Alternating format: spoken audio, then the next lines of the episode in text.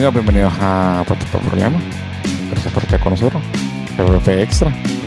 Estamos aquí. Estamos trabajando. Tengo un poquito de dolor de garganta. ¿Por qué? Sabes que yo sufro, es una cosa bien extraña. eh, por la noche me da acidez, ¿verdad? Eso es normal, le da a todo el mundo. Pero. Eso con la eh, edad, ¿verdad? Sí, sí. Eh, me, me- me ha mejorado muchísimo después de rebajar. Eh, pero sigo, me sigue dando acidez. Y de noche se me sube a la garganta y me irrita las cuerdas vocales. pues. Y obviamente, pues el otorrinolaringólogo me hizo, claro, como eres un voice professional, pues tú usas tu eh, cuerdas vocales más de lo más que una persona normal y por eso se te irrita y por eso se te jode. Así que aquí estamos. Y se trata con medicina para eh, acidez, no con nada más. Estuvo bien divertido porque cuando fui al, al otorino te meten una cámara por la nariz, loco, así. Y, se- y esa cámara se baja la garganta y tú te ves ahí en una pantalla, ves tus cuerdas vocales, como que, what the fuck. ¿Y te vuelve a pasar? Me volvió a pasar. Es que llevó, llevó, desde que empezó el huracán, el estrés, eh, la dieta, pues no ha sido la mejor, so ya tú sabes.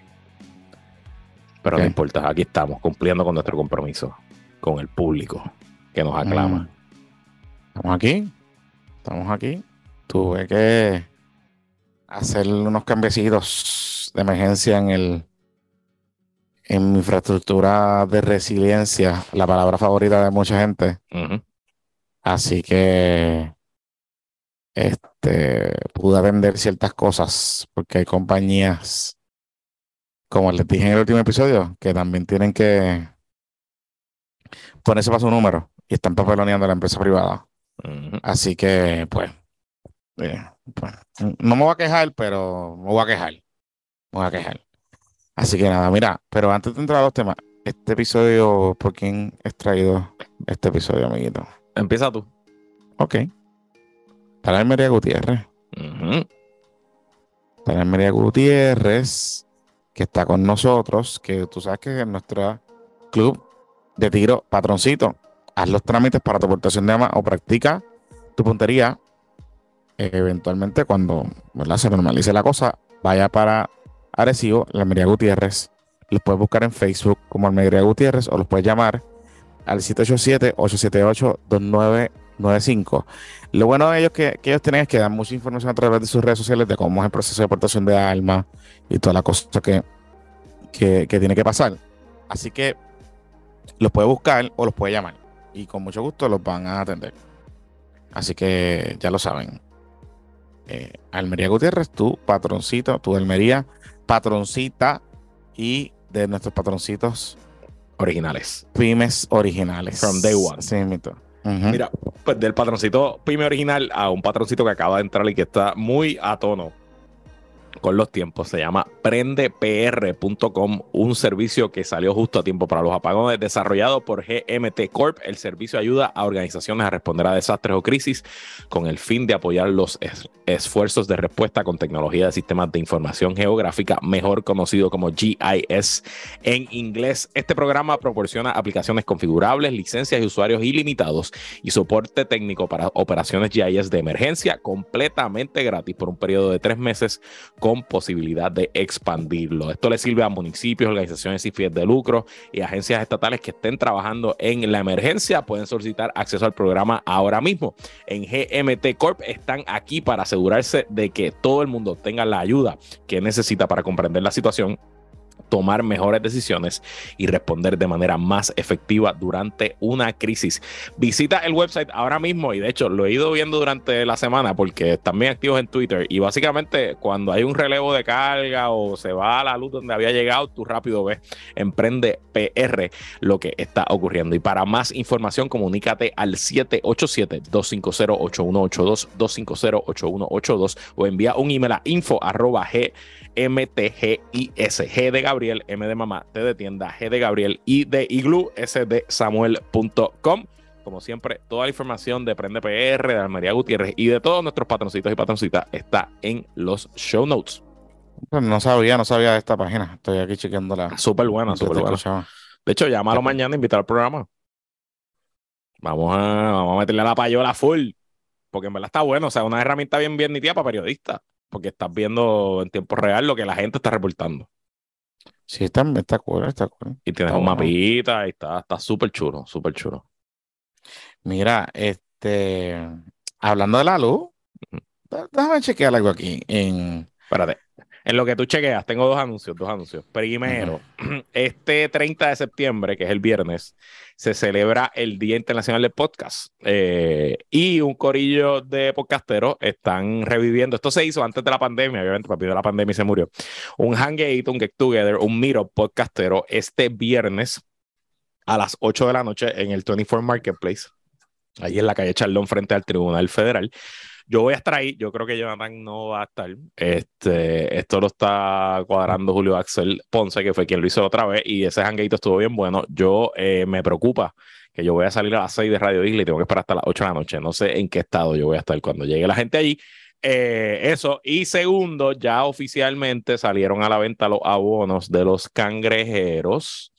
El precio final es 470 dólares y se elimina ese precio porque es el precio Early Bird el 9 de octubre. Así que yo voy a hacer la compra el 9 de octubre para toda la gente que se apunte. Así que si te quieres unir a la bancada de cara a la temporada del béisbol invernal de los gloriosos y legendarios cangrejeros de Santurce, estaremos allí en el Palco 3 jodiendo la pita. Eh, pues ya saben, voy a poner el enlace en los show notes también para que se apunten en el Google Form y lo vamos a compartir en nuestras redes sociales. Tienes para apuntarte a- hasta el 9 de octubre. Eso es Jonathan. Mira, este, sí, pero no, no puedo ir porque voy a estar en, en compromisos profesionales que se han modificado en estos días, así que estoy un poquito adaptándome a horarios nuevos y agendas de trabajo. Pero nada, estamos, estamos, estamos ahí. Mira, eh, los llevo en el alma, en el corazón. Mira, eh, este, vamos a empezar con el asunto de la luz. Yo creo que eso es lo más importante. Bueno, me llegó el viernes en la tarde. Me llegó el viernes en la tarde, se me fue el domingo. eh, pero en general, yo creo que ya por lo menos en la zona metro estamos como en 90 y pico por ciento. Eh, bueno, San Juan, estoy aquí leyendo el último numerito que publica la página prets.pr.gov. En verdad, que esta página, overall, lo han hecho súper bien. Está bien. Está muy bien. buena, muy buena la página. Saludito, Está- a, saludito a, a Volkers. Muy buena. eh, sí, está buena, está buena la página. Así que, y yo creo que el hermano de Bruce Willis Maceira tiene algo que ver con esto, Mark. Ah, pues puede ser. Este, pero mira, eh, so, hoy el gobierno está reportando a las 5 y 10 de la tarde, salvo una avería, de hecho, hubo una avería que se fue la luz en muchos lugares, pero salvo esa situación, hubo, eh, hay 72% de los abonados, de, de todos los abonados en el país, con luz. Estamos hablando de sobre un millón de clientes con servicio. Recuerde algo, que abonados no significa personas. O sea, no significa que una sola persona. Eh, pueden ser varias, pueden ser negocios, pueden ser o sea, distintas cosas. Entonces, en el área de San Juan hay un 92% de clientes con luz. En el área de Bayamón, 93%. Recuerde que San Juan eh, son regiones, eso comprende muchos municipios. Cagua 68, Arecibo 65. Mayagüez 33, y eso es porque hay municipios como Lajas y San Germán, que por lo menos a la mañana de hoy no tenían ni un, ni un lugar con luz. Eh, y Mayagüez hay muchas áreas sin luz, porque se destruyó la cosa allí. Em, Ponce con 27%, Inexplicable, Ponce. eso está inexplicable, de verdad que yo no, no puedo entender. Eh, particularmente Ponce, porque pudo- o sea, da- hubo daño, ¿verdad? En, en la región, pero Ponce, Sí, o sea, por lo que Salinas se inundó, pues tú sabes, Santa Isabel se inundó, pues uno pues, quizás, pero en Ponce no ha pasado nada, Sí, realmente. sí, sí. Y en Digo, se por ejemplo, la Villa- playa y eso, ¿verdad? Pero eso no es la infraestructura de toda la ciudad. por eso. Y Villalba no ha tenido tampoco, o sea, daños sustanciales en su infraestructura eléctrica y no tienen nada prendido. ¿Sabes? Como que hay algo que. Hay cosas que yo no entiendo. Pero esta vez, Vieques en 100% y Culebra 100%. El caso de Vieques y Culebra es bien particular porque Vieques y Culebra eh, tienen dos sistemas, unos generadores locales allí de emergencia, pero también eh, hay un cable submarino que conecta a, esas dos islas municipios desde creo que es Ceiba, Naguabo, uno de esos pueblos de por allá. Y una vez se resuelve ese asunto de esa subestación, pues se energiza la pata rápido Vieques. Y Culebra, además de que su infraestructura local no tuvo problemas con el huracán. Así que, eh, eh, ¿verdad? Pues son buenas noticias para ellos, porque ahí sí que el, agua, por ejemplo, hubiese sido bien difícil llevarla, porque pues, usted sabe que pues, hay que llevarla en, un barco.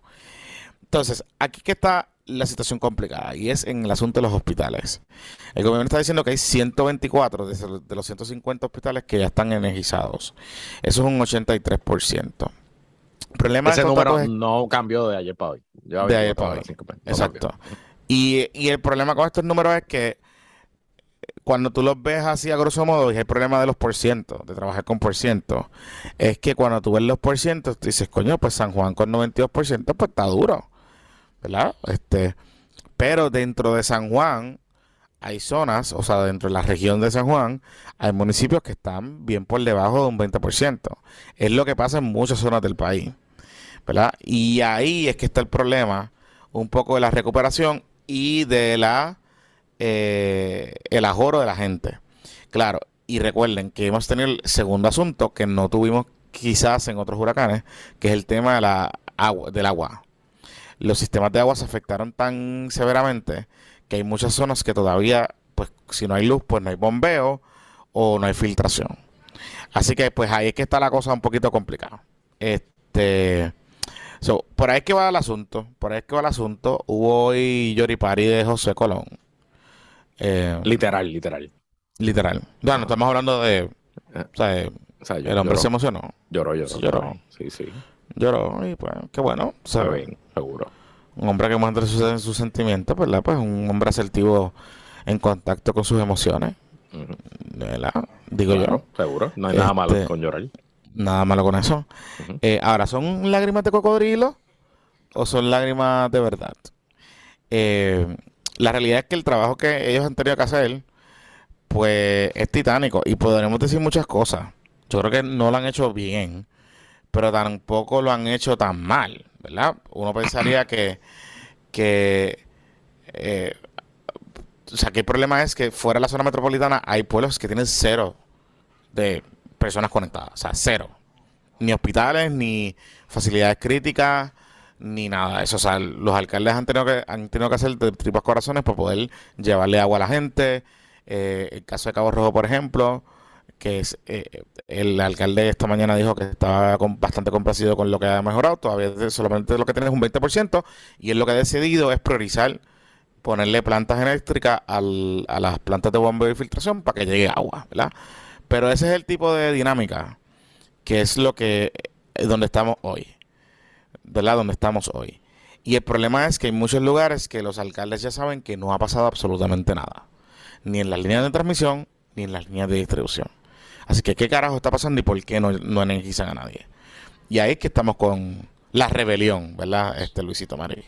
La rebelión, así mismo es. Digo, y te puedo decir por, por conocimiento personal que los mensajes que están recibiendo los alcaldes y las alcaldesas en sus páginas de Facebook, Instagram, en sus mensajes privados, son mensajes bien difíciles, bien desgarradores, ¿no? Y, y, honestamente están todos y todas pues en un nivel de estrés cabrón porque los municipios se preparan para recoger escombros y se preparan para para levantar y atender emergencias y tú sabes, y tienen personal y equipo para eso, pero los municipios no están diseñados para llevarle agua a todo el pueblo, no están diseñados para, para obviamente mucho menos devolver la, la luz eléctrica, pero pues les ha recaído a ellos y es como todo, es un juego, es un tema de expectativas. Lo hemos hablado ya en los dos episodios anteriores, no hay por qué repetirlo. Pues cuando María todo el mundo sabía que había sido algo devastador. Pero con esto, pues está, está, está cabrón, ¿no? Y, y esa frustración que los alcaldes están sintiendo, además de que, de que pues, pues, pues se, se, se, desbordó en esa conferencia de prensa ayer, eh, que fue una conferencia de prensa interesante, fue en Isabela. Este, los medios viajaron hasta allá, que es raro, tú lo sabes, tú tienes el único, tú trabajas en el único canal de televisión en el oeste. Y para tú lograr que te cubran una conferencia de prensa en el oeste, hay que joderse, fajarse y trabajarse. Entonces, pues obviamente le hicieron a Isabela porque los alcaldes no iban a bajar para San Juan.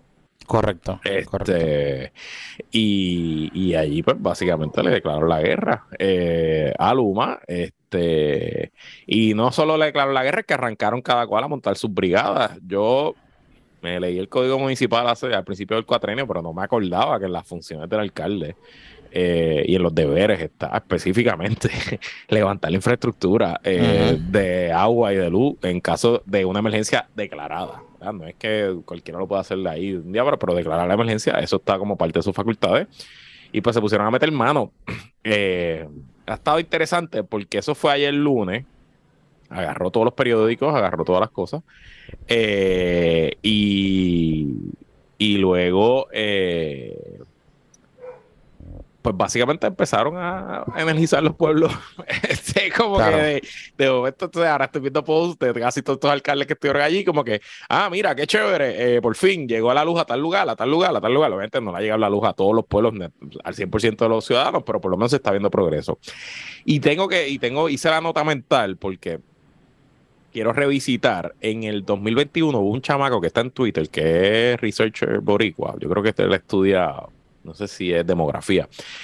Y él hizo un paper analizando cómo se restableció la luz después de María. Eh, y él encontró correlación partidista que los pueblos PNP se les restableció la luz más rápido que los pueblos populares. Y ah. pues me gustaría revisitar eso y ver cómo, si, si él va a dar un update a ese estudio eh, eh, ahora con esta, con esta situación, pero pues nada, le tocó a los alcaldes eh, hacer lo que hicieron. Los populares salieron, pero los PNP no se han quedado atrás porque Héctor O'Neill, Héctor O'Neill no Edward, lleva desde el sábado encima de ellos. Él trabajó en la autoridad por 20 años y hoy dijo en Radio Isla que los de Luma piensan que aquí somos unos taparrabos. Aquí estamos unos indios con taparrabos. Sí, pero no sé. Hay algo ahí también como que en el caso de O'Neill que me está curioso. Me está curioso. Me está curioso. O sea, puedo entender porque Miguelito Romero ayer también salió y, y como que barrió el piso con ellos y no sé qué. Pero hay otra cosa aquí importante, Luis. Que los alcaldes, aunque todos empezaron a contratar brigadas y qué sé yo, también como que empezaron hoy a moderar un poco el tono. Y te lo digo porque, por ejemplo, yo hablé con el alcalde de Isabela, donde fue la conferencia de prensa, y el alcalde de Isabela me dice, bueno, eh, porque yo le pregunto, es que Luma subió una foto ayer, subió unas fotos ayer, que básicamente insinuaba que ustedes están contratando gente a lo loco para que se trepen los postes y conecten la luz ahí al garete. Este, y, y el alcalde Isabela viene y me dice, bueno, en mi caso no, porque yo estoy contratando exceladores. Y lo que nosotros solamente estamos haciendo es bregando con postes que no están vivos y con eh, cablería que se puede arreglar fácilmente. Eh, ¿Verdad? Cosas que Luma no ha podido hacer. El mismo caso de Peñuelas, que ahí le estaba también alzado y de momento él me dijo, mira, es lo que estamos, llegamos a un memorando de entendimiento con Luma y lo que vamos a hacer nada más es pues levantar los postes, Luma nos va a dar postes y los vamos a sembrar, este, todo ese tipo de cosas. Pero Luma va a hacer el trabajo grande. Nosotros vamos a adelantar.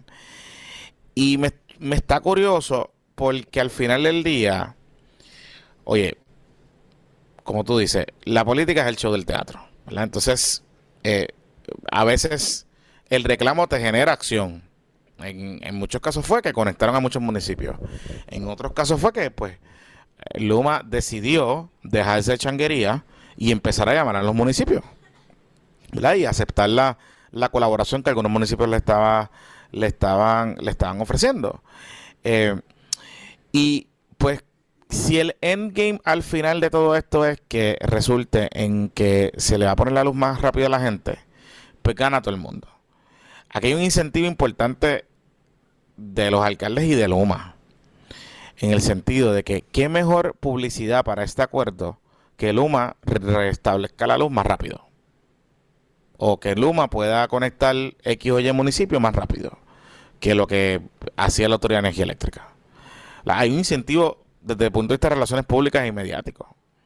Lo que pasa es que aquí hay otro asunto que, que tenemos que resolver que es el tema de que eh, eh, hay un asunto importantísimo, particularmente que tengo aquí en el perro este imprudente. Dylan, ¿qué tú quieres decir, Dylan? ¿Qué tú, sí, Dylan, está acojonado, está acojonado. Hay un asunto importante, una nota noticias que publica hoy Oscar Serrano. Y es que el UMA pudiese tener un incentivo de no cederle a los alcaldes eh, la recuperación. por los fonditos de FEMA. Por chavito. Por chavito. Por chavito. Por chavito. Y ahí es que está la cosa interesante, ¿eh? papito. Porque recuérdate que Luma tiene su subsidiaria que es la que contrata para la cosa. Así que, tú sabes. Espérate, déjame ver qué está pasando ahí. Sigue tú. Eh, eh, ha sido, ha sido de lo más, de lo más interesante y también te tengo que, o sea, yo no, no creo que haya demasiada, demasiado diseño y demasiado pensamiento. Esto es algo que está bastante motivado por la emoción, por, por, pues, por, el feedback que están recibiendo eh, los alcaldes y las alcaldesas y sus empleados, porque también tenemos que recordar, ¿no? Que no es que el alcalde está, digo, hay alcaldes que no reparten una botella de agua sin que, sin que le tome foto, pero realmente pues está la fuerza municipal, la fuerza de empleados municipales dándole vueltas a los pueblos, a las ciudades, haciendo lo que tienen que hacer y recibiendo ese feedback. Eh, y me llamó la atención que durante el fin de semana, eh, yo no sé si fue a propósito, si fue casualidad, me atrevo a pensar que no fue casualidad. Eh, el mismo día, yo creo que fue el domingo, Jennifer González, que estaba llevando a uno, a uno congresistas a distintos puntos, le dijo a la prensa que, ah, no, pero es que cuando tú comparas esto con María o lo comparas con, qué sé yo, se ha devuelto la electricidad más rápido.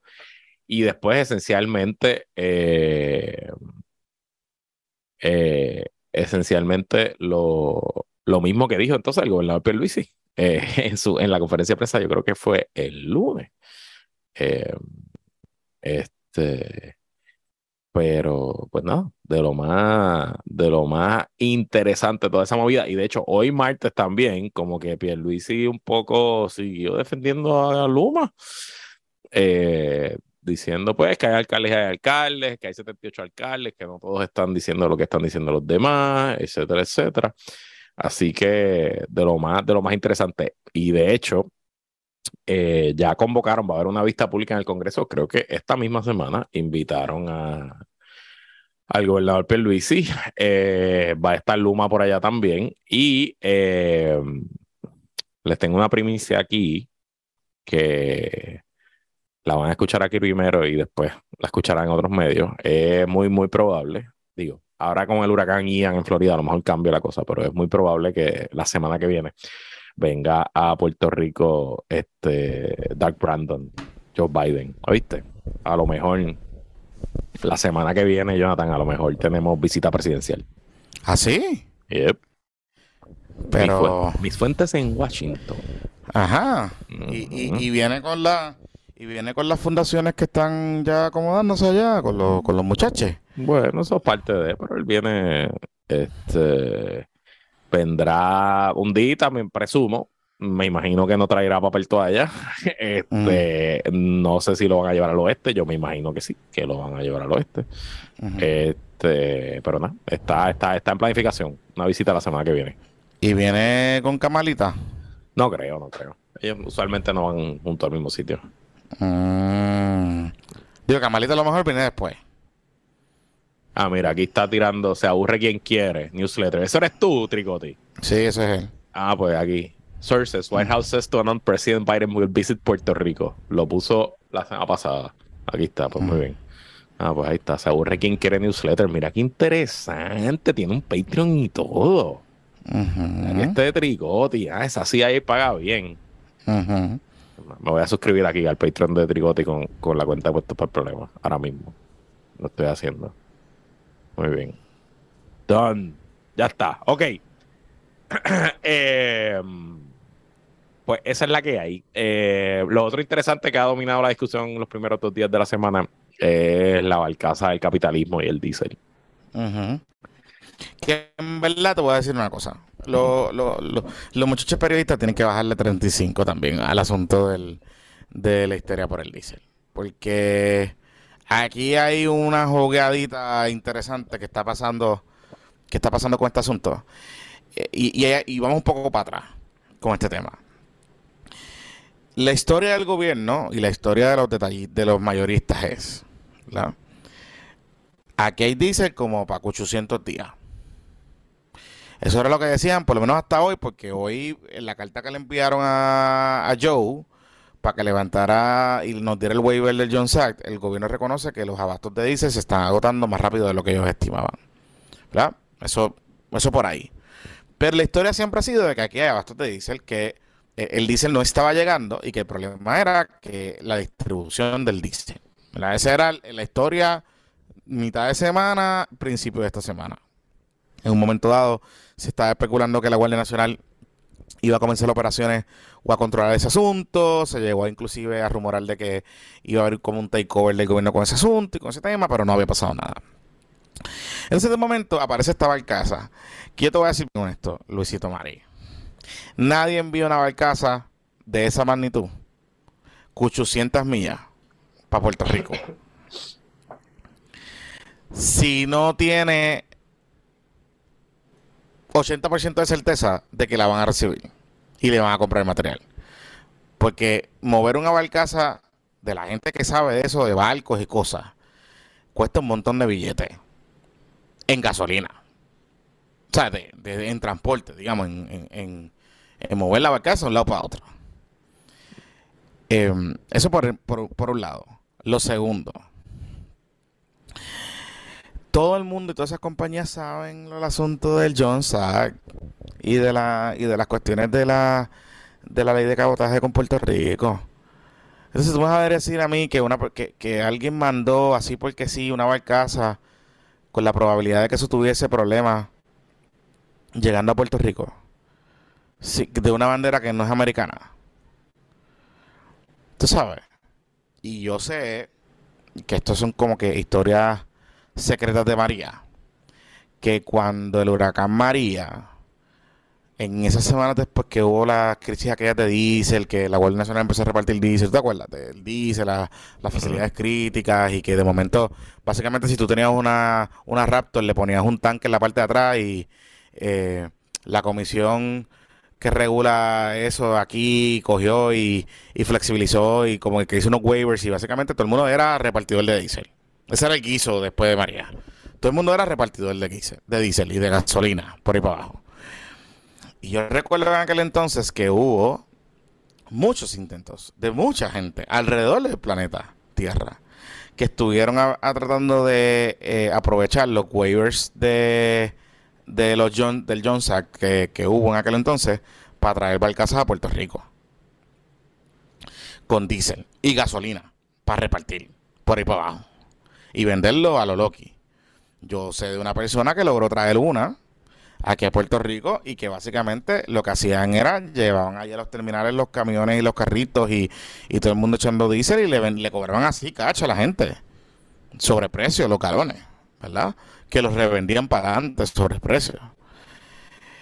Así que yo creo que aquí hay algo también un poco de capitalismo salvaje y capitalismo del desastre detrás de la movidita de la, de la barcaza. Y también un poquito de histeria de los muchachos periodistas con este asunto. Yo no estoy diciendo que, es que no es que no haga falta. Lo que estoy diciendo es que la gente que está en esa industria sabe y la gente que trae mercancía a Puerto Rico sabe que si no hay un waiver de John Sack, tú tienes que pedir por lo menos con una semana de anticipación o más el permiso y tramitarla a través del gobierno de Puerto Rico. También. Para que mueva sus contactos. Entonces yo no sé, no sé, no sé. No sé. Como que me luce curioso. Yo, te compro la idea de que esto fue un una, un cálculo de riesgo de una empresa privada que busca pues generar ganancias, maximizar sus ganancias, ¿verdad? Y pues de nuevo, para eso es el capitalismo. Eh, este, no creo que haya sido un factor si está lejos o no, si va a gastar gasolina y mover la barcaza. El diésel es un commodity, salió de Texas, estaba disponible. Si no lo venden, si no lo descargan aquí en Peñuela, lo venden en cualquier sitio. Y eso hay 200 mil brokers alrededor del planeta y la barcaza se lo va a comprar.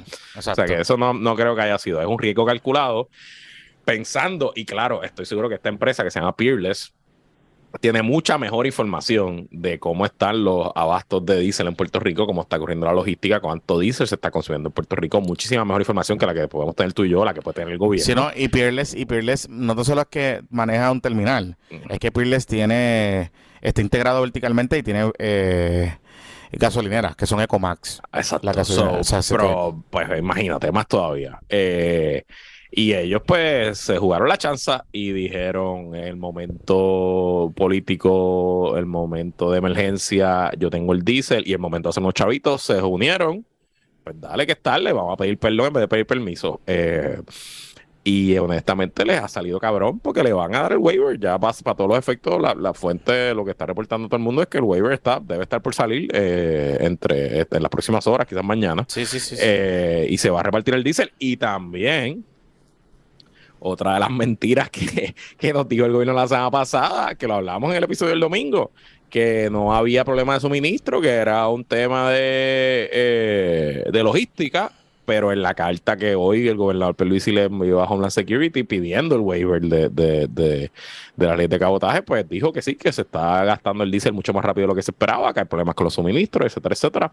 Así que nada, al final del día la cosa, la cosa va a salir. Eh, entonces, hay uno de los periodistas de Latino Rebels, ay, ¿cómo es que se llama? El que estaba hoy en el Senado. Pablito, Pablito, Pablito, Pablito. ¿Cuál es el apellido de Pablo? Pablito Reports, Pablito Reports. Pablo Reports. Entonces, él básicamente, pues es lo que él hace, él se mete. la joder, la joder. Él espera en el pasillo, Pablo Manrique, este, él es Pablo Reports, él espera ahí en el pasillo del Senado y agarra a todos los senadores y le pregunta de temas en el pasillo en lo que corren. Entonces, está interesante porque los republicanos, mira, Ron Johnson de Wisconsin, que va para la elección, eh, sí, apoya que se levante el John Sack en Puerto Rico ahora. Eh, Bob Menendez, demócrata, que no, no lo apoya. ¿Qué es lo que hay en New Jersey? Hmm, el muelle más grande de la costa de los Estados Seguro, eh, y las uniones, papi, las uniones. Papi, las este, uniones. Porque aquí, en esto de John Sack, ahí, tú sabes, estamos acá, como el, el dibujo ese de, de la fuerza esa de, de los brazos. Este, uniones, shipbuilders, unidos, eh, eh, John Sack. Porque ahí todo el mundo está a la para su lado. Y reparte buen billete. Siempre que se trata de enmendar el John Sack. Brian Chats, demócrata de Hawái, estoy en contacto con la Casa Blanca y tengo la esperanza que van a resolver esto muy, muy pronto. Así que parece que sí, que Hawái, obviamente Hawái no está en contra de las leyes de cabotaje porque les afecta a ellos también. Rick Scott, senador de Florida, eh, absolutamente apoya que se levante el Johnson. Eh, eh, ¿Quién más aquí? Durbin, esto estuvo cabrón, Dick Durbin. y este es el tercero, este es el whip de, de los demócratas en el Senado de Illinois. Este, every now and then, the Jones Act comes up. Who's Jones? Esa fue la contestación. Qué mamabicho. Qué mamabicho. Qué clase de mamabicho. ¿Y la congresista de Puerto Rico? Eh, la congresista de Puerto Rico ha dicho ni esta boca es mía. Obviamente. Porque hubo una cartita que firmaron como que congresistas pidiendo eso. obviamente nuestra congresista Nidia Velázquez, que pues hace mucho más por Puerto Rico que nuestra comisión de residentes, eh, pues mandó una carta con varios congresistas que se apuntaron. Eh, Jennifer González no fue una de ellas. Pero, pero ella mandó la carta pidiendo solamente el waiver temporal, tampoco fue el completo. Bueno, claro, pero es que el completo requiere, requiere legislación. Está bien, pero tú sabes, yo sé, yo sé. Yo, pero, pero hay veces que en esto los demócratas y los republicanos a veces son medio talks and prayers. Bueno, son sabes, porque, claro, pero, y, y es, este es, este de estas cosas que tú dices, colonialismo, puñeta, porque es que, o sea, afecta el Jones Act, literalmente, afecta a Puerto Rico, ¿verdad? Potencialmente puede afectar a New Jersey, quizá, ¿verdad? Porque allí hay un muelle gigante, un terminal.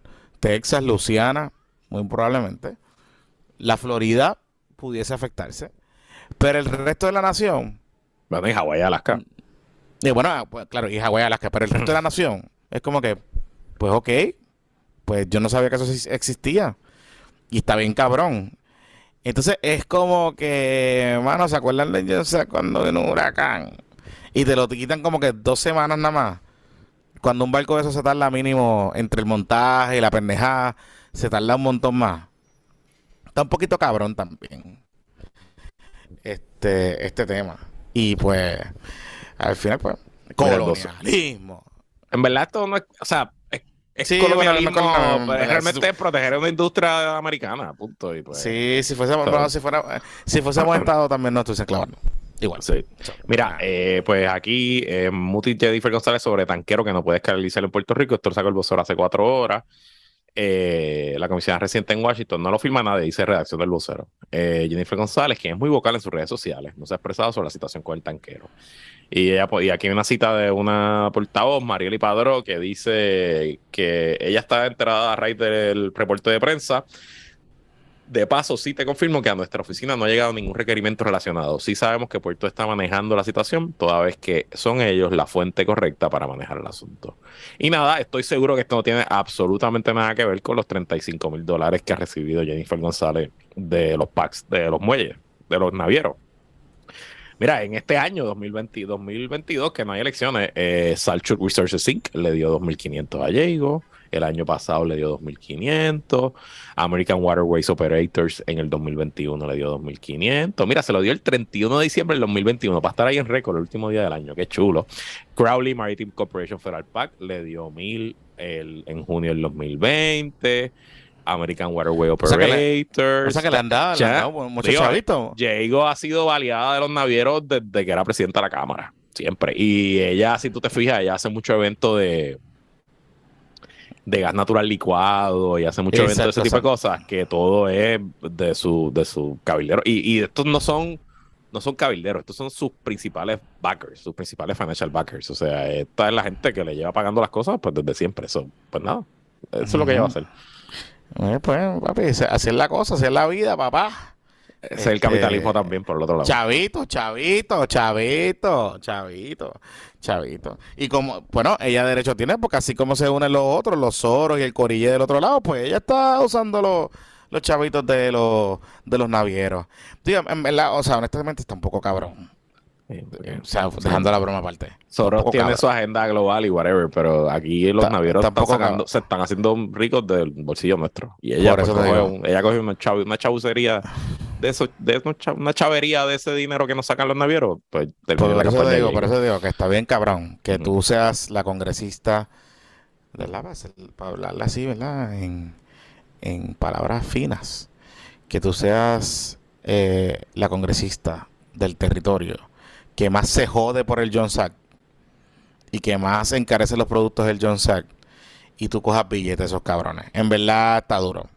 Está duro, está duro, está bien duro. O sea, a veces son esas cosas que el Molina debería hacer un video y cagarse en la madre.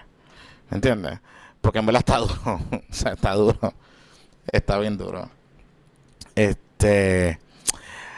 Así que ahí que estamos con esta situación del diésel, la jodienda, la distribución.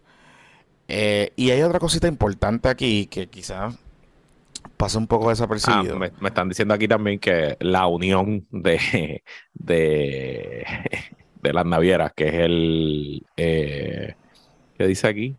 El CIU también le dio a Jay. O sea, que le dan a... para que tú veas cómo funciona esto. por eso te digo, papá, las navieras también. le dan a la republicana que toda su carrera ha sido en contra de las uniones, pues le dan. Ese es el tema, ese es el tema que une pasiones, papo. John Sack están las uniones y, los y los navieros unidos eh, hacia un mismo fin. Mira, este te iba a comentar algo con este asunto de la distribución de diésel, antes de irnos a la pausa. Hay un tema de, de poco disponibilidad de troqueros y de transportistas. Este, general, o sea. Sorpresa para nadie. Por eso. Y, y en parte también es por culpa, es un poco un daño autoinfligido provocado por el propio gobierno que se ha puesto a joder con las tarifas que le pagan a los transportistas. Recuerden que este tema, que la Junta también, la Junta Changuita se metió, está por ahí hace tiempo, el asunto del transporte. Eh, y las tarifas que quería eh, establecer la comisión. Así que no, y, honestamente, o sea, además de todo eso, que es verdad, y estoy seguro que se han ido también muchos para Estados Unidos, etcétera, etcétera, y que, y que por la inflación quizás no han cambiado sus trucks y whatever. Todo eso es cierto, pero aunque nada de esos factores estuviera ahí, no hay manera que una isla que no puede traer trucks de otros lugares Porque esa es otra de las cosas. He visto la foto de, la, de las brigadas estas en Florida, que están todos los trucks parqueados esperando por para que llegue el huracán y moverse. Es verdad, en Florida lo pueden hacer porque te vas para el otro lado del fucking estado, te vas a 500 millas del huracán y puedes tener todos los trucks parqueados porque no va a pasar nada. En Puerto Rico no podemos hacer eso. Pues, o sea, aunque, aunque aquí todo funcionaría de show, no va a existir los abastos suficientes, los troces suficientes, los, los camioneros suficientes para mover una isla que esté corriendo en diésel 24/7 y tú necesitas el ejército y la Guardia Nacional. Y está cabrón, Jonathan, que no fue hasta el viernes, porque así lo dijo el general Rey en Radio Isla, no fue hasta el viernes que se le dio la misión a la Guardia Nacional de repartir diésel. Puñeta, Jonathan, eso tenía que estar ya. Y eso, eso, para cerrar y volviendo a los alcaldes, es lo mismo con los alcaldes, los MOUs de Luma y los alcaldes tenían que estar firmados antes. Exacto y, que, los alcaldes estuvieran claros qué es lo que ellos van a hacer, qué es lo que va a hacer Luma, cómo se ayudan, pero como aquí nadie piensa, aquí no hay imaginación, aquí no hay coordinación, aquí no hay preparación, pues todo explota y una tormentita de mierda, huracán categoría 1, que hizo daño donde hizo daño, pero que el resto de la isla pasó como nada, todavía estamos eh, en pleno proceso de recuperación. y está cabrón. Definitivamente. Así que eh, eh, está duro, está duro. Está duro y honestamente están fallando en lo básico. Y yo sé que los alcaldes en la respuesta, todos, todos, todos, todos. Y esto puede ser, o sea, esto ha sido general de lo que he podido hablar con, gente que ha estado cerca en, en, esos lugares, con personas que han estado cerca en esos lugares. Por lo menos en los primeros días después de Fiona, los municipios estaban on top of the things, tú sabes, estaban dentro de lo que y los municipios estaban también en esas primeras 24 y 48 horas estrenando todos los juguetitos que se han comprado con los chavos de, de, María y de la pandemia, porque todos los municipios tienen ahora Digger, tienen un chorro de, o sea, tienen montones de, de cositas para jugar y para eso son. Pero eso no reemplaza las brigadas de energía eléctrica y los troces de diésel, tú sabes. Sí, sí, no, y, y, obviamente pues estuvieron en la respuesta, estuvieron rescatando gente que no se quiso ir de los sitios, todo ese tipo de cosas, ¿sabes? Por lo menos de lo que he hablado, comparado con María, este ha sido un evento que los municipios eh, respondieron rápido, por lo menos esas primeras 24 a 36 horas. Lo que pasa es que la emergencia ha sido complicada por el asunto del agua particularmente que recuerden que el municipio tiene que estar buscando así, buscando llevar el agua a la gente. O sea, yo sé de misiones que están visitando distintos municipios que lo que piden a la gente es agua. Que le lleven cajas de agua. Punto. Que le lleven agua, porque no tienen agua. Porque luz, pues, pues hay que ir a buscar gasolina para llenar la planta, los que tienen plantita, este, y, y la cosa. Pero agua, está cabrón, está duro. Y eso ha sido un poquito lo que ha complicado la respuesta. Y te añado algo. El gobierno central se sigue llenando la boqueta de que tiene 800 almacenes con suministros y no sé cuántos millones de dólares en suministros no sé qué carajo. Pipo sigue diciendo que no hacen falta suministros y no sé qué carajo.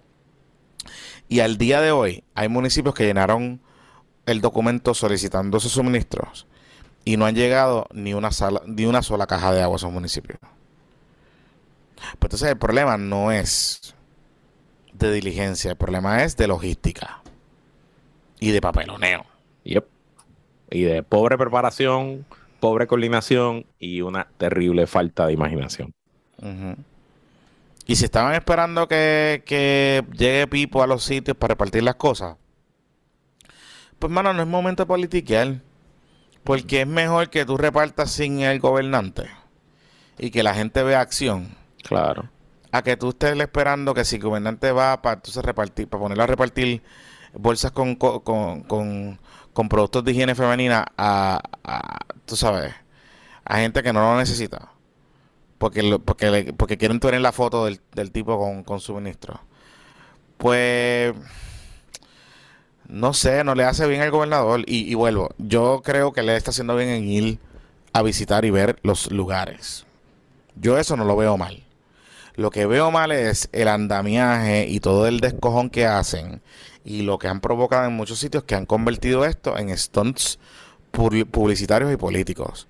Porque si el gobernador va a estos sitios y ve de primera mano lo que está pasando y de momento esto, esto procura una acción de las agencias y decirle, mira, fulano, mengano, sutano, yo vi esto, esto y esto, y hablé con el alcalde, esto y esto y esto. Necesito que mañana vaya una brigada allí a repartir X, Y, Z.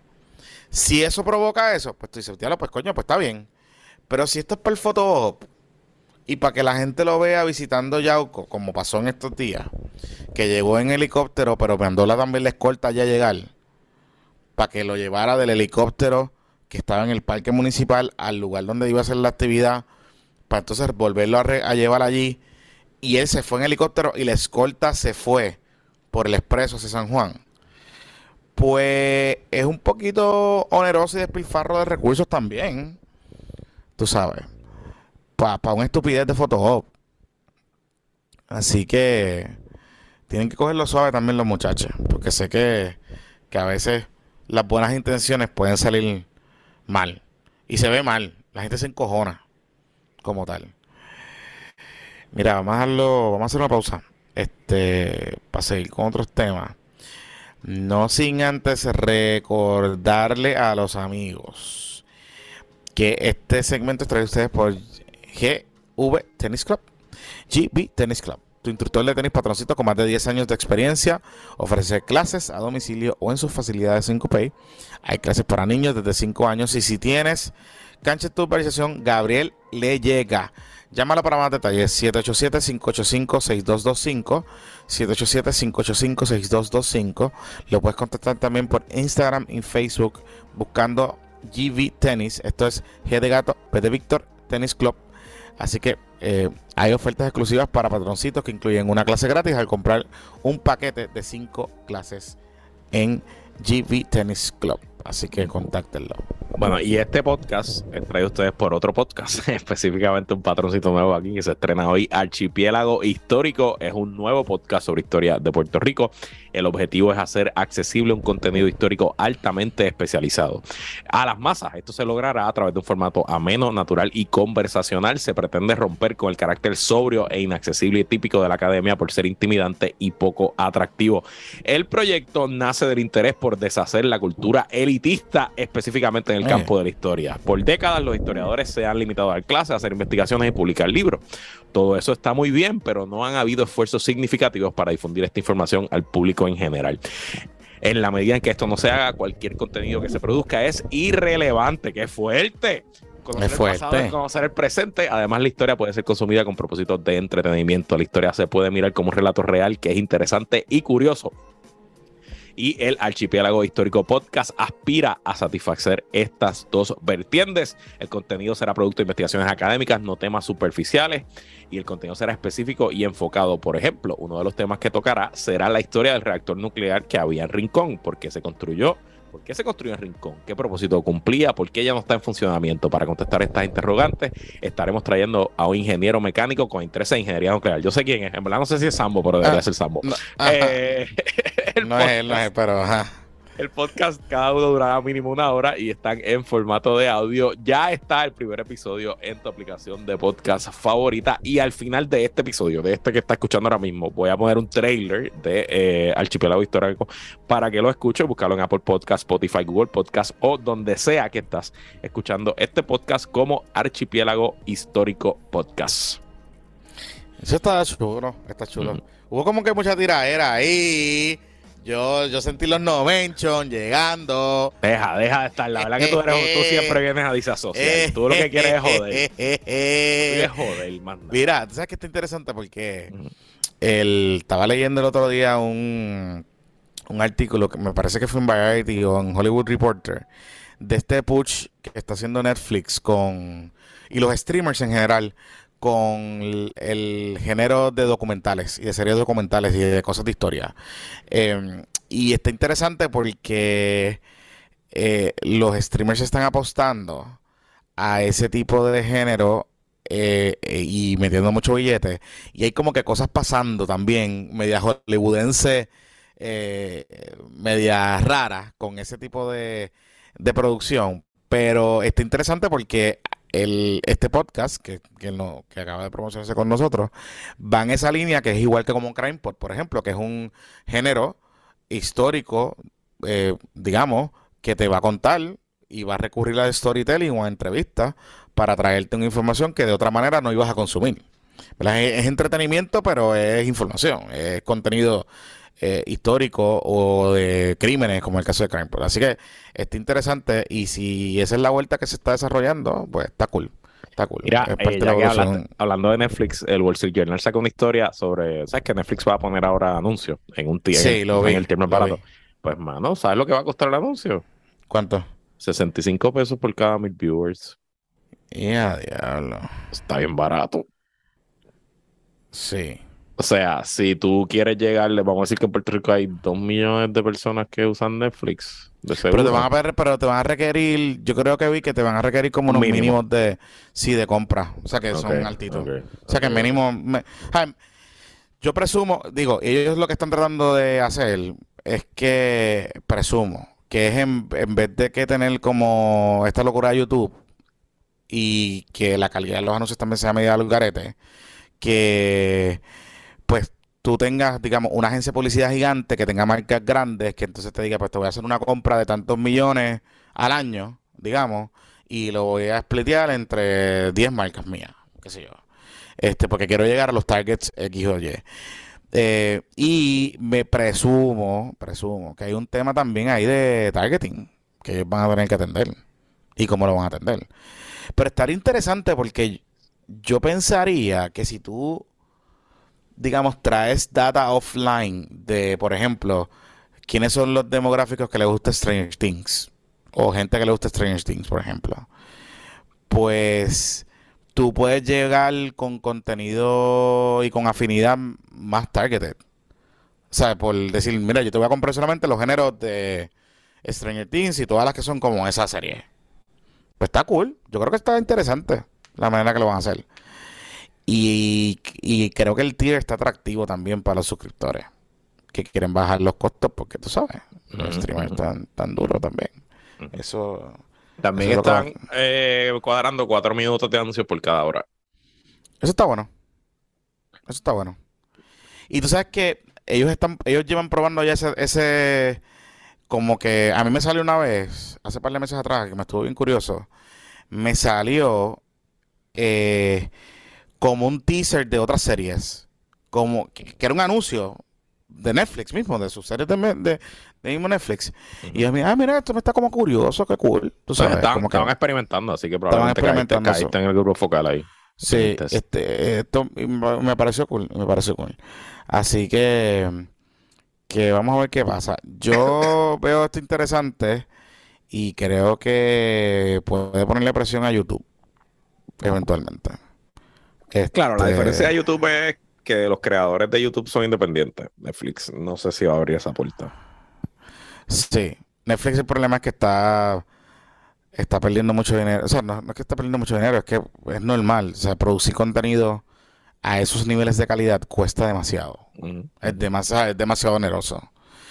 O sea, la ventaja de Hulu que tiene, por ejemplo, Hulu es que aunque está entrando ahora en cosas originales, Hulu como es un partnership con las, cadenas grandes de televisión, pues abarata los costos porque lo que hace es adquirir derechos que ya los pagó una persona. O sea, ya los pagó otro. So, yo la que tengo es un canal de distribución adicional y, expliquemos los revenues de lo que se genera ahí. Y adicional, le sirve de un canal de distribución a los, a los streamers grandes este, a los canales grandes, por ejemplo, a los networks, que no tienen que invertir tantísimo en sus plataformas y entonces se concentran en, producir contenido que funcione, digamos, a crossboard. Está cool. Este, vamos a ver, es interesante, interesante. Mira, este Luisito Marí. Tengo aquí un temita que tú habías puesto en la agenda que me llamó la atención, que quería hablar contigo de estas cositas. Y es que hoy nos enteramos, digo, antes de entrar a eso, estaban repartiendo los 700 pesitos de FEMA. Y tú sabes que había el drama de los municipios que no estaban, que creo que ya están todos al ya final. Están todos, sí, ya están todos. Por fin, y se dejaron la changuería y todo ese tipo de cosas, y corrigieron lo que estaba pasando. Pero estaba hablando con varias personas, estaba hablando con la, con, con la gente de ayuda legal. Con Ariadna. Con Ariadna. Y me estaba diciendo que, aunque hay mucha gente que está llenándolo para, tú sabes, para cobrar la caja, Seguro. Este, hay otros que realmente no saben cómo llenarlas. Hay mucha desinformación sobre cómo llenar.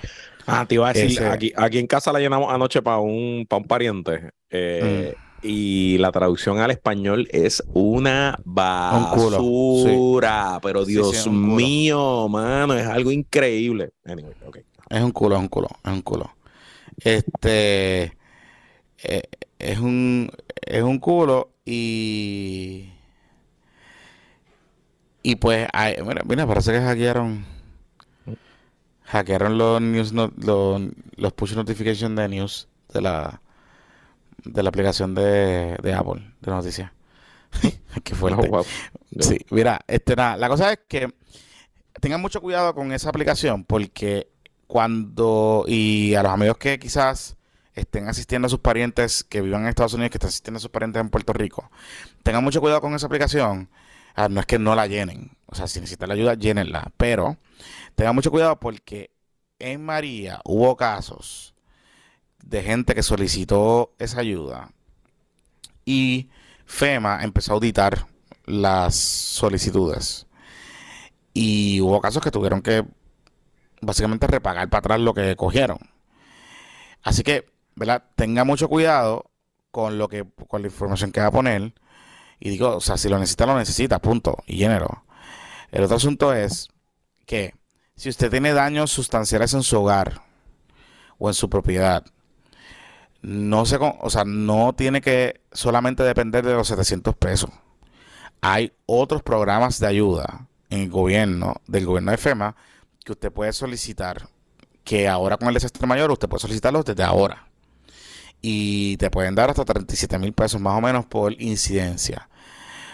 Qui- lo que me dice la gente de ayuda legal es que no es que en Puerto Rico, o sea, y en, en- en Estados Unidos en general, no dan, no dan ese máximo, pero sí te puede cubrir y ellos han tramitado solicitudes de que te pueden dar 10 mil, 15 mil, 20 mil pesos para reparar el techo, por ejemplo, de una casa, alguna situación de derrumbe, etcétera.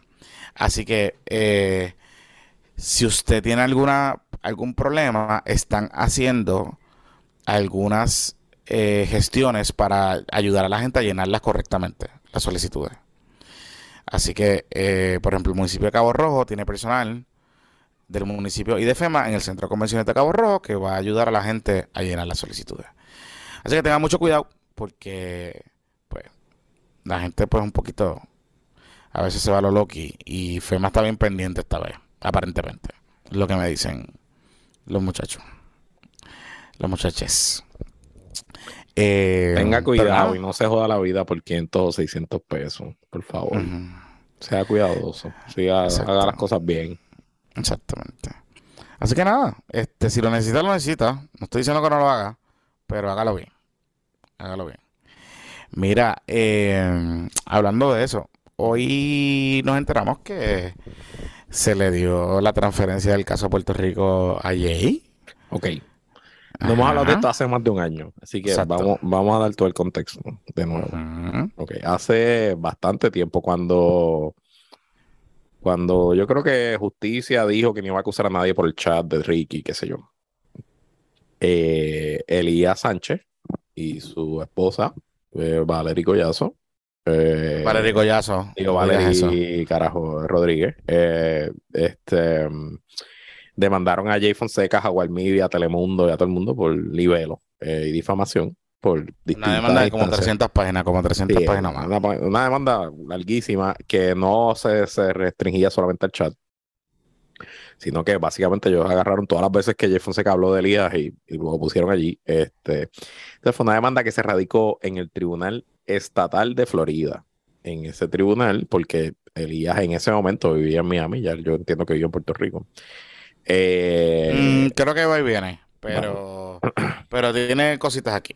Muchas. Este, entonces, eh, pues lo primero que ocurrió fue que la defensa de Jay de Telemundo, que son unas abogadas de siete pares cojones que solamente se dedican a esto, y son, son abogadas gringas, no, no, no es, no es guachapita, gua- no es pues solicitaron que el Tú caso... estás diciendo que, la, que el derecho en Estados Unidos es mejor. No, cabrón, pero en casos de libelo, eso es una área Claro. práctica bien especializada que en Puerto Rico si hay un caso a la década es mucho y pues estas son abogadas que solamente sé, hacen no- esto. Anyway.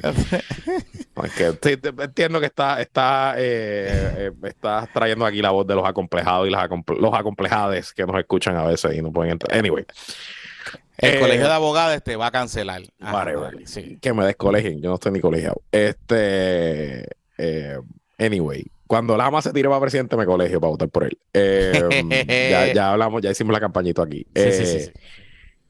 Pues lo primero que pidieron era que se removiera de la jurisdicción estatal de Florida a la jurisdicción federal por diversidad ciudadanía. Eso es algo técnico y no es, no es aburrido, es actually bastante interesante si te gusta el derecho. Pero básicamente en Estados Unidos, porque así lo escribieron los fundadores, sus padres fundadores, eh, tú puedes ir al Tribunal Federal para demandar por cualquier asunto. Hay otros requisitos, pero específicamente el requisito, uno de los principales es cuando hay diversidad de ciudadanía, que es diversidad de ciudadanía cuando las dos partes son ciudadanos de estados distintos, porque recuerden que usted sigue siendo ciudadano de un estado y whatever. So, si usted es ciudadano de Florida y va a demandar a alguien que es ciudadano de Georgia, pues usted puede ir al Tribunal Federal de Florida y presentar Residente, residente, residente. Ajá, residente, whatever. Eh, y eso viene, eso, eso nace de la el pensamiento a la, a- en el momento constitucional de que los jueces estatales iban a ser prejuiciados contra ciudadanos de otros estados y entonces dicen pues vamos a mover estos, estas disputas entre ciudadanos de estados diferentes a la jurisdicción federal para pues,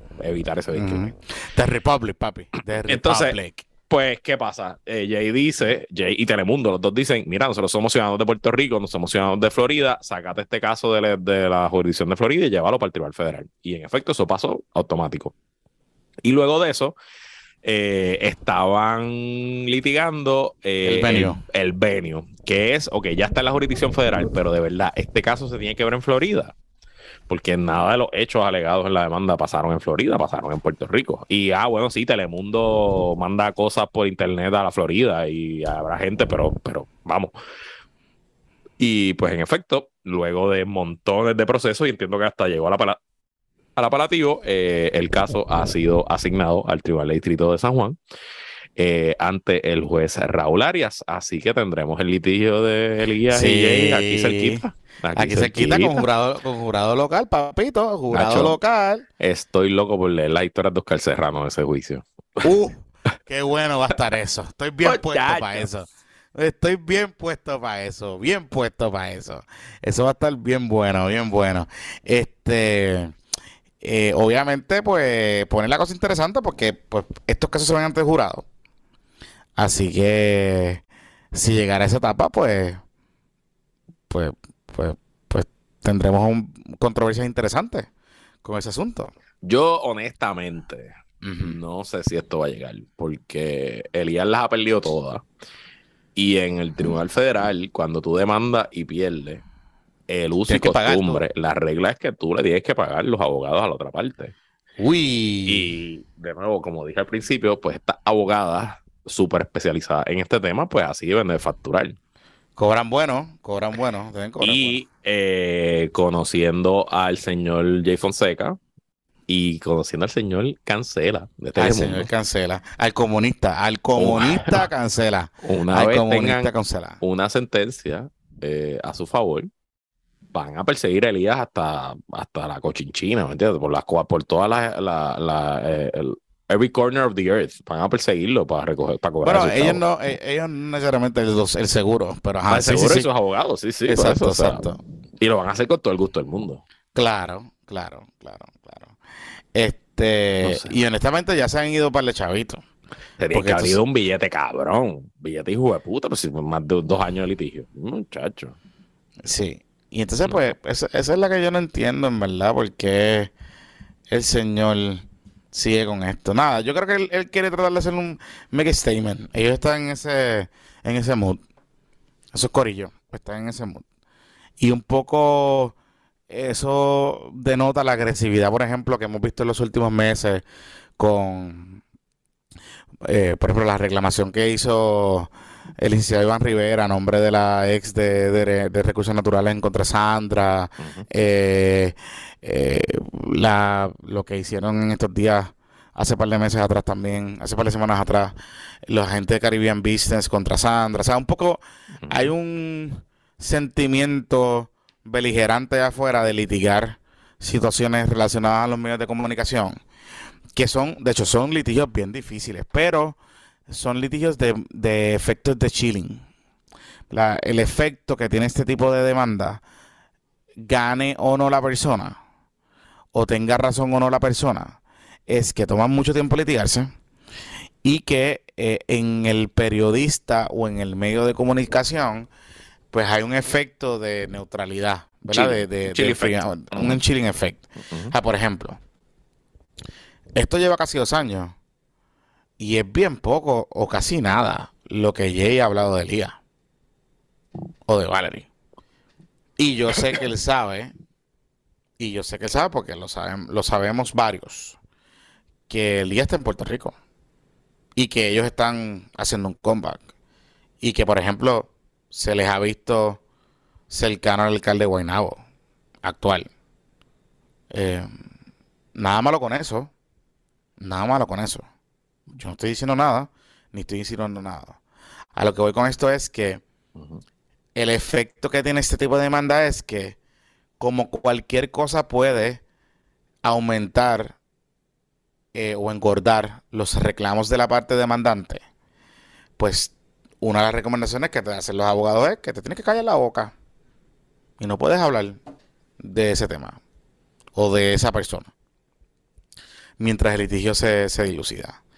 Y creo que por ahí, en ese sentido, Elías y, y su esposa y su familia, pues es un gamble bien costoso, pero le está saliendo en parte.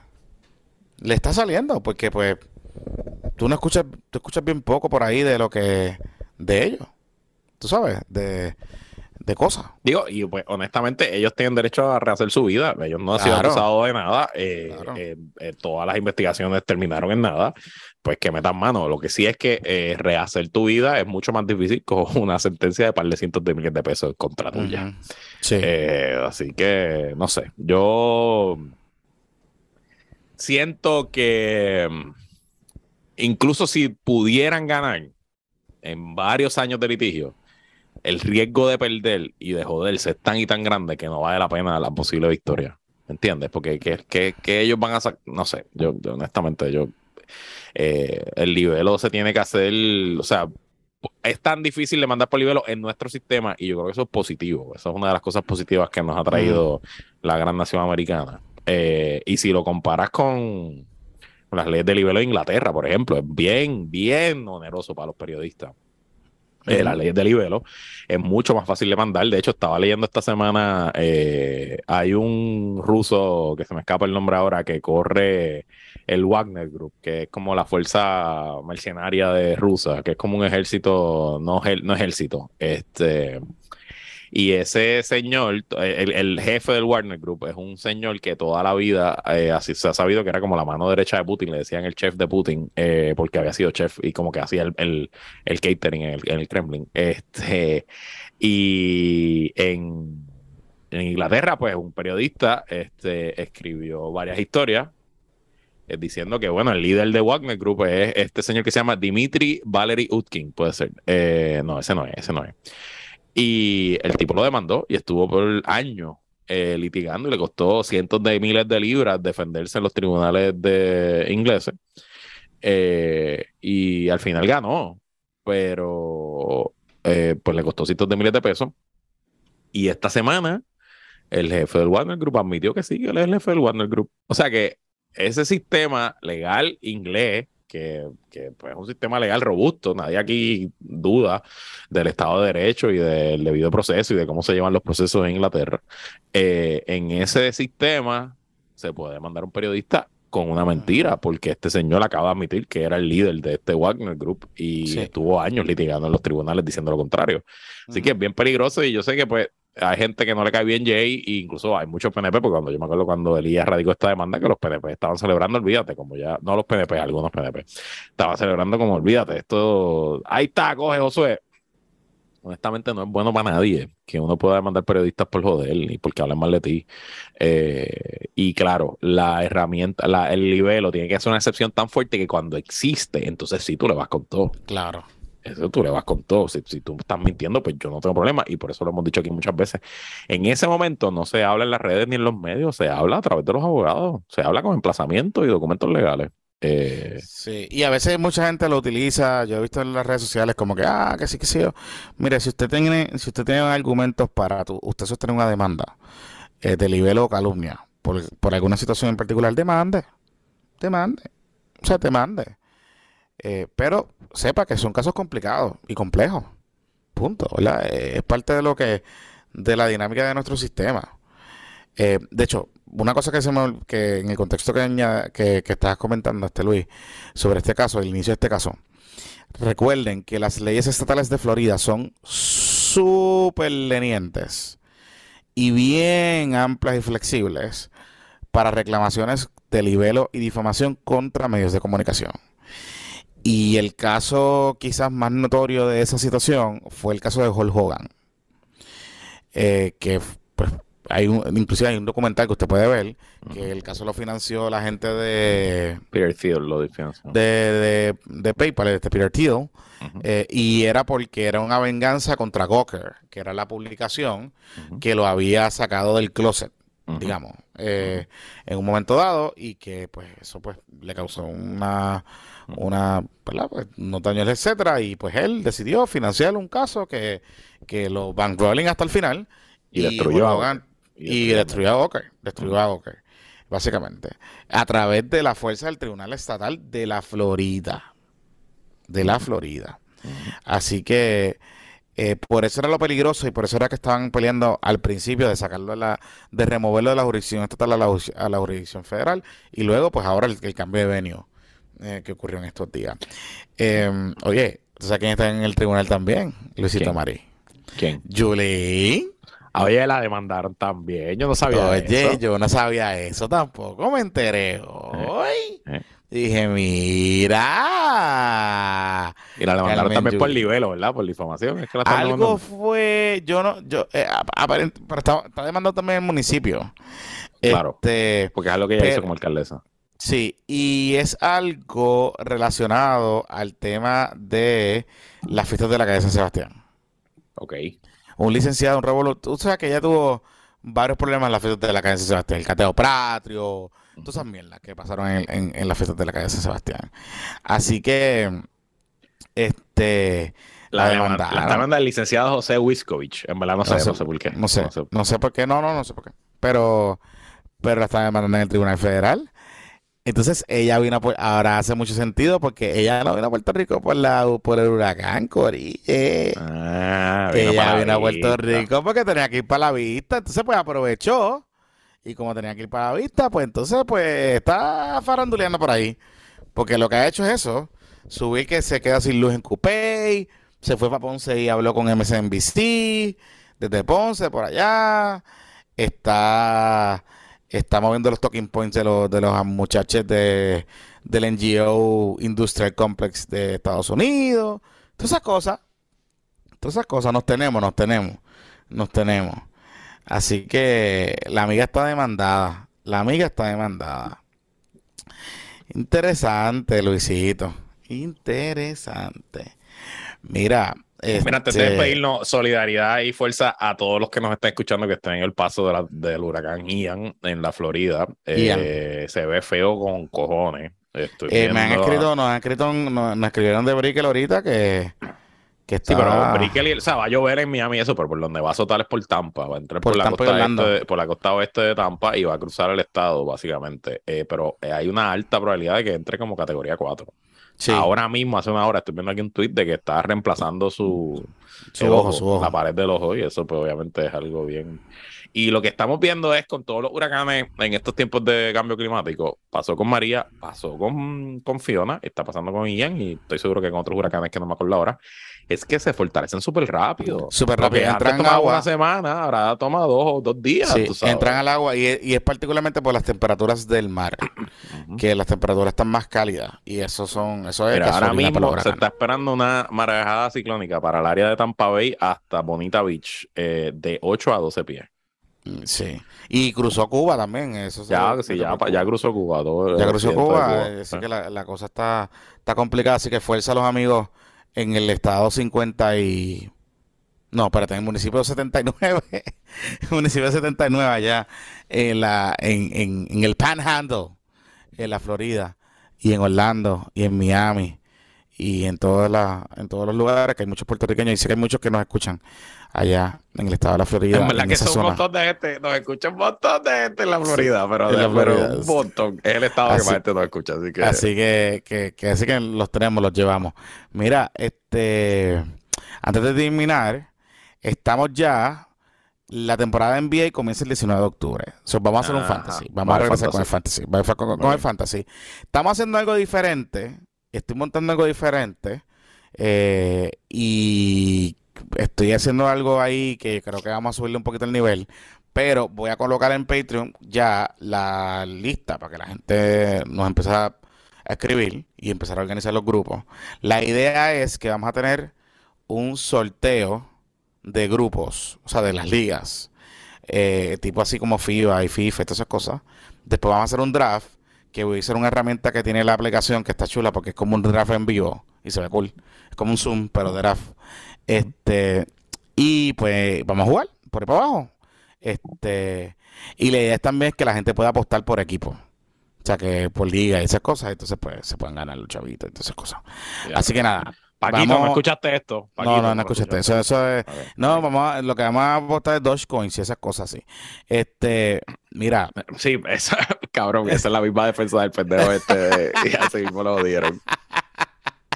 No, no, no, pero, pero va a estar ¿Cómo el tipo este? este? El pájaro, el pájaro ese que está, el, de sí, sí, el de Jet Trade, de Jet Trades. Así que pendiente al anuncio que vamos a estar haciendo en estos próximos días sobre ese tema para que se vayan uniendo este y, y la pasemos bien y juguemos NBA, que sé que hay mucho quórum ahí con, con el NBA Fantasy de, de PPP. Mira, este, así que nada, estamos con anuncios importantes. Bancada de cangrejeros de pelota, el equipo se está viendo bien. Hicieron una contratación estos días de Di Gregorios que yo dije, wow, está duro. de verdad. O sea, estaba en la Grandes Ligas hasta septiembre, hasta el mes pasado. Sí, sí, sí, sí, sí, sí, sí, sí, Así que va a estar, va a estar ahí. Eh, creo que va a ser bien. Así que los precios Repítelo, Luisito, para que. Espérate, déjame buscar los que me cogiste aquí. Son 470 dólares por 25 juegos. Este año hay 9 juegos más, porque está Ponce, so hay un equipo más. El año pasado fueron solo 16 juegos. 470 eh, los vamos a comprar antes del 9 de octubre, porque ahí cierra ese precio, después va a subir a 525. Eh, la temporada empieza. le sale a 18 pesos por juego. 18 pesos por juego. La temporada empieza el 4 de noviembre, si no me equivoco. Eh, entonces, además, ¿verdad? Incluye el boleto, estacionamiento abonado. Eh, acceso preferencial, una propia entrada, eh, preferencia a tickets de playoffs, mm, no, no, incluye los playoffs, eh, acceso exclusivo a la Cueva del Cangrejero, 5% de descuento del merch, actividades especiales y un goodie bag. esa es la que hay. Así que ya lo saben. Que la fuerza con los acompañe. Se me cuidan, muchachos. Regresamos. los amigos en la Florida con Ian. Y regresamos el domingo en YouTube. A la gente le está gustando. Oye, sí, sí, sí, sí, sí, sí. Tengo que ir a, tengo que ir a comprarme el maquillaje esta semana. Ya yo te dije dónde tienes que hacerlo. Ya hablé con Ana María. te hablé con Ana María. Pero, tenemos que hacerlo con la luz. Por no sé qué está pasando diciendo, con la luz. No, pero ya eso está resuelto. Ya ahí mejoramos, instalamos ah, más luz esta semana. Estamos aprendiendo, estamos aprendiendo. Sí, no, no, pero instalamos más luz esta semana. Es que el problema es la distancia que tenemos de la de las luces del estudio con las eh, las pantallas. Entonces, pues estamos jugando con eso. Pero esta semana ya instalamos, se instaló una luz más y estamos Y, corriendo y una si usted nos escucha en el podcast y nos va a seguir escuchando el podcast, de todos modos, suscríbase al canal porque vamos a ir haciendo otras cositas nítidas. eh, y pues porque quiero, quiero tener subscribers. Nada más tenemos 327 y vamos a llegar a 1000. Dale. No, y estamos clipeando y estamos, vamos a empezar a clipear también segmentos este y cositas que no necesariamente van a estar incluidas en el, en el PPP, o sea, en el podcast. Y también, eh, de hecho, importante, eh, está chévere porque ya los analytics nos están diciendo que en consumo de tiempo la gente está pegada. O sea, que las métricas de tiempo que YouTube ve, pues, pues estamos bien. Así que vamos poco a poco. Vamos poco a poco. Eh, Derek, te queremos. Fuerza contigo, Derek. Fuerza contigo. Fuerza, Derek. A, a los- fuerza al Pero corillo de Derek está, Derek está en Brickell. Por eso, al por eso, de Brickell, al corillo de Brickell, fuerza Brickell. No se le va a ir milagro. No se va a ir milagro. Fuerza Brickell, fuerza Te Brickell. espero ver, Derek, te espero ver llevando suministro a Tampa. Te quiero ver Pero solidario. pero él no es parte del, de- él no es parte de la, del Boricua Navy. Algo así. Ah, no, tiene como que el. No, no tiene un barquito que puede No llevar sé. para allá. Ah, ¿no? Derek tiene, sí, Derek, Derek tiene, pero, eso. pero eso es de acá, en, eso es de Ah, Puerto Rico. o sea, el PR, Boricua Navy de acá, de acá. Sí, sí, de acá, de los callitos de acá del este. Ah, ok, está bien, está bien, está bien. Mira, eh, nada, que la fuerza la acompañe, se me cuidan, muchachos. Bye. Ay.